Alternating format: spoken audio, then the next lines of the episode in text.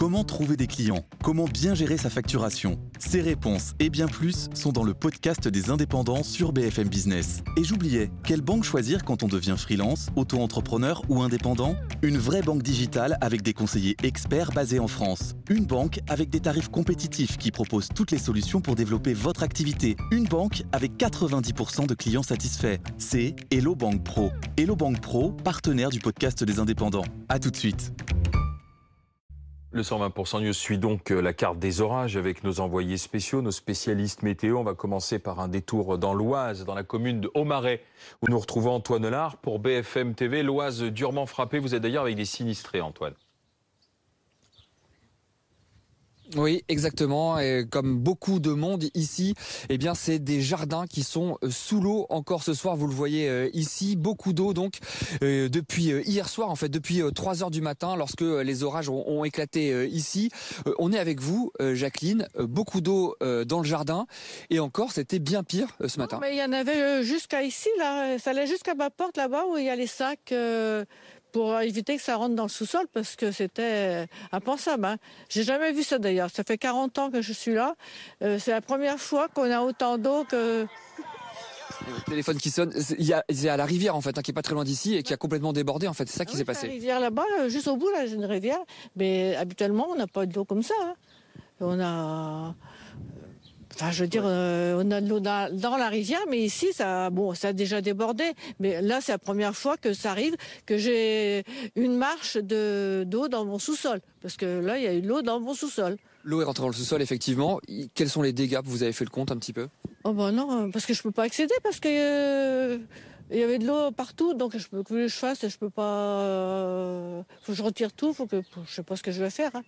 Demain, j'ai des voisins qui sont prévenus, euh, ils vont venir me donner un coup de main.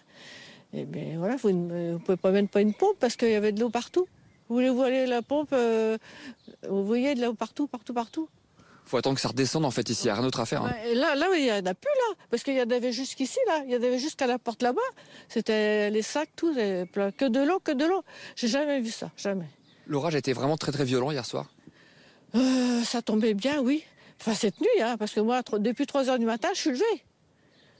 Et depuis 3 heures du matin, ben, euh, aujourd'hui, vous voyez, je, suis dans mon jus, j'ai même pas pris de douche. parce que ben, c'est pas possible. Hein. Euh, si je, fais couler la hausse, je récupère en bas. Alors, c'est pas. Hein. Voilà. Merci beaucoup, beaucoup à vous. Bon courage pour euh, la suite, attendre que ça redescende. Euh, la mairie ici, en tout cas, qui euh, garde un œil sur le ciel et qui a été prévente, puisque vous le voyez, des sacs de sable ont été distribués aux habitants pour éviter bien que l'eau à nouveau ne s'infiltre dans les maisons si jamais des orages devaient à nouveau éclater sur le secteur ce soir. Ah ben on va vérifier ça tout de suite, Antoine Hollard, donc dans l'Oise pour BFM TV. Quelle a été l'ampleur, l'ampleur des précipitations et dans, dans la journée Une, une journée encore compliquée à divers endroits. Ça reste toujours très difficile hein, de, prévoir la, localisation précise euh, des orages. En tout cas, euh, ce soir, on a donc ces images qui nous parviennent euh, donc de Notre-Dame, du Hamel. Vous le savez, on a une vigilance orange maintenant qui est étendue à trois départements l'Eure, l'Orne et le département de Deloise. ici, donc la crue de la Charentonne, Guiel. Donc, on aperçoit ces inondations, ces débordements de ce cours d'eau dans le secteur de Notre-Dame, du Hamel, avec des images encore assez impressionnantes. On a un système pluvieux orageux qui a stationné une bonne partie de la journée sur l'île de France et sur la Normandie avec des cumuls de pluie considérables. Il est localement tombé, selon les, estimations radar, une centaine de millimètres euh, depuis ce matin, notamment dans les environs de Nanterre. Donc on a des inondations en Ile-de-France et puis on a également cette tornade hein, à l'est de Pontarlier en fin de matinée dans le département du Doubs avec là, euh, vous allez le voir, des images assez impressionnantes. La toiture de cette habitation qui a été littéralement pulvérisée, projetée à des dizaines de mètres euh, de haut. Les débris ensuite qui se sont, eh bien, qui se sont pas évaporés, mais en tout cas qui sont retombés au sol, dispersés à des dizaines de mètres à la ronde. Donc voilà pour cette journée à nouveau euh, assez intense en, termes d'orage avec des dégâts, des inondations, localement de la grêle. Même si, bon, a priori, on est un petit cran en dessous de ce qui s'est passé hier soir à Beauvais, à Reims notamment. Eh ben justement, allons à Reims retrouver Nicolas Coadou en direct pour BFM TV. Reims dans la Marne, image impressionnante hier du centre-ville inondé. Et ce soir, on redoute presque le même scénario, Nicolas. Oui, eh bien ce soir, autant vous dire que tout le monde a les yeux rivés vers le ciel. Alors il a plu cet après-midi. On n'a pas du tout les mêmes images qu'hier. Il n'y a pas eu d'inondation, mais de nouvelles intempéries ce soir. Force à la vigilance ici. Et vous le voyez sur ces images, toutes les boutiques sont barricadées avec des sacs de sable. C'est la mairie de Reims qui a distribué ces sacs pour, euh, pour les commerçants. Voilà, cette rue dans laquelle on se trouve avec Hugo Dorsemène, l'avenue Jean Jaurès. Centre-ville de Reims, ça fait trois fois en seulement trois semaines qu'elle est totalement inondée. Inondation les 4 et 19 juin dernier, ainsi qu'hier pour la fête de la musique, on avait de l'eau jusqu'aux jambes. Alors vous le voyez sur ces images, c'est une rue très commerçante avec de nombreuses boutiques au rez-de-chaussée. Beaucoup ont été totalement inondés et certains commerçants avec qui nous avons discuté nous expliquent qu'hier soir l'eau est montée jusqu'à 1m20 dans leur cave. Voilà. Alors autant vous dire qu'ici les commerçants sont vraiment désabusés. Le maire de Reims, Arnaud Robinet a demandé la reconnaissance de l'état de catastrophe naturelle et en attendant, ce soir, il devrait voter au conseil municipal une subvention pour venir en aide aux commerçants euh, après euh, ces intempéries. Nicolas Coadou avec Hugo, Hugo en direct de Reims pour BFM TV.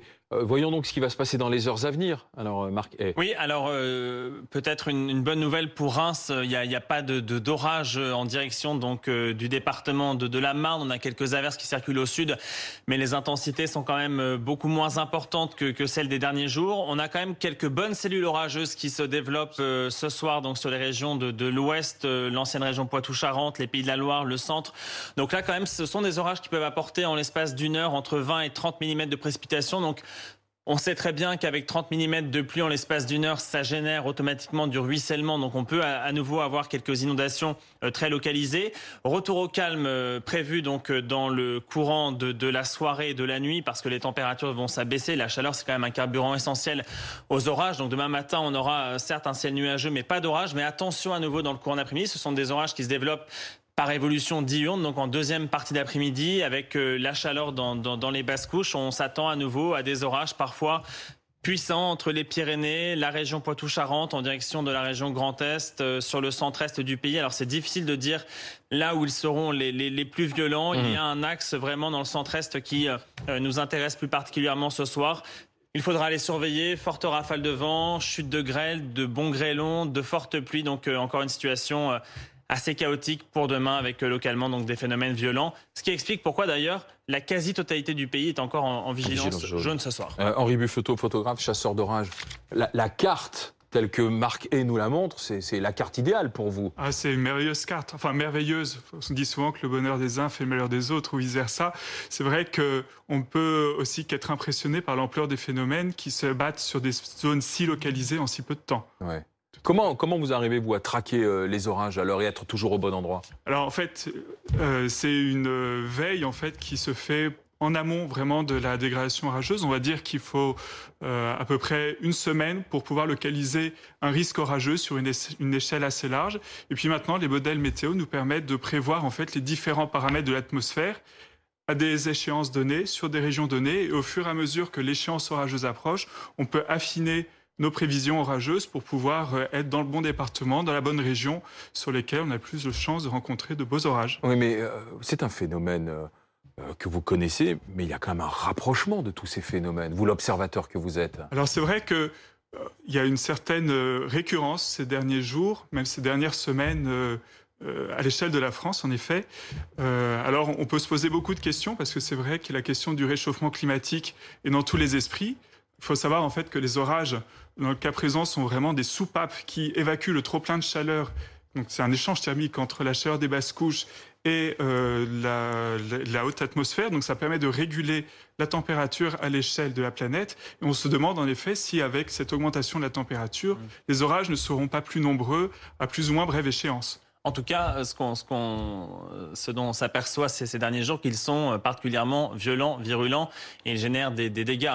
Euh, plus de 100 mm de pluie en l'espace de deux, de, mm. deux heures à Beauvais hier soir, c'est quand même, en termes de, de retour d'événements, ça reste quand même assez assez rare et, on, et malheureusement euh, nos villes ne sont pas adaptées à, à de telles euh, quantités de, de, précipitations. Donc c'est vrai que les, les, on a l'impression et pour le coup c'est le cas que ces orages sont de plus en plus mm. peut-être pas plus nombreux mais en tout cas de plus en plus violents euh, avec avec des conséquences avec, graves. Ouais. Avec des conséquences graves, des inondations et localement des tornades parce qu'on parle de la, la, tornade qui a touché le, le Doubs aujourd'hui mais il y a pas moins de trois jours, jours oui. il y a dans les environs de Saumur dans le département de, de, de l'Indre-et-Loire du côté de Saint-Nicolas de Bourgueil, il y a aussi une tornade qui a emporté le, le clocher de l'église. Ouais, mais euh, Henri Buffeteau, y a-t-il des départements de, de, prédilection pour vous? Alors, il y a plusieurs départements, en effet, puisque euh, la distribution des orages est assez hétérogène finalement à l'échelle de la France.